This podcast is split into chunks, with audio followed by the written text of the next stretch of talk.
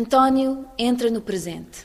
Cleópatra entra com ele. António e António. Cleópatra é um texto de Tiago Rodrigues, da companhia Mundo Perfeito, a partir de Shakespeare ou a partir de Plutarco. Digamos que é uma adaptação muito livre, muito livre mesmo, desta história, de onde sabemos o final, mas o que interessa aqui é como, como é que foi acontecendo esta história de António e Cleópatra. E ao longo da história nós vamos descobrindo diferentes comos para estas grandes histórias. António e Cleópatra é uma dupla e é de duplas que Tiago Rodrigues foi à procura, o Ocidente e o Oriente, o masculino e o feminino. Cleópatra respira ao mesmo tempo que António. António respira ao mesmo tempo que Cleópatra. Cleópatra Duplas sobre o verso e o reverso, eh, sobre eh, nós e o outro. E, e aqui sim, eh, em António e Cleópatra há o masculino e o feminino, mas que também são vice-versa, porque a Cleópatra às vezes é mais eh, masculina, eh, se, se pensarmos numa versão estereotipada do masculino, em que o masculino é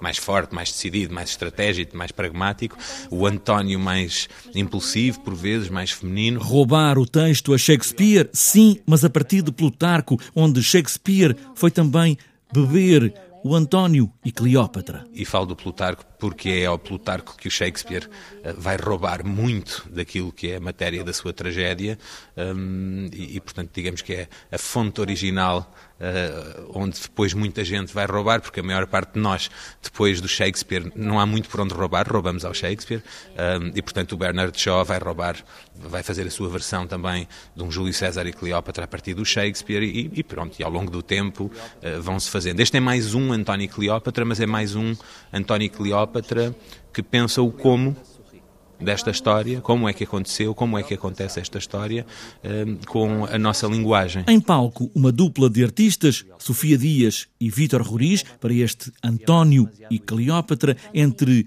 as palavras e o movimento.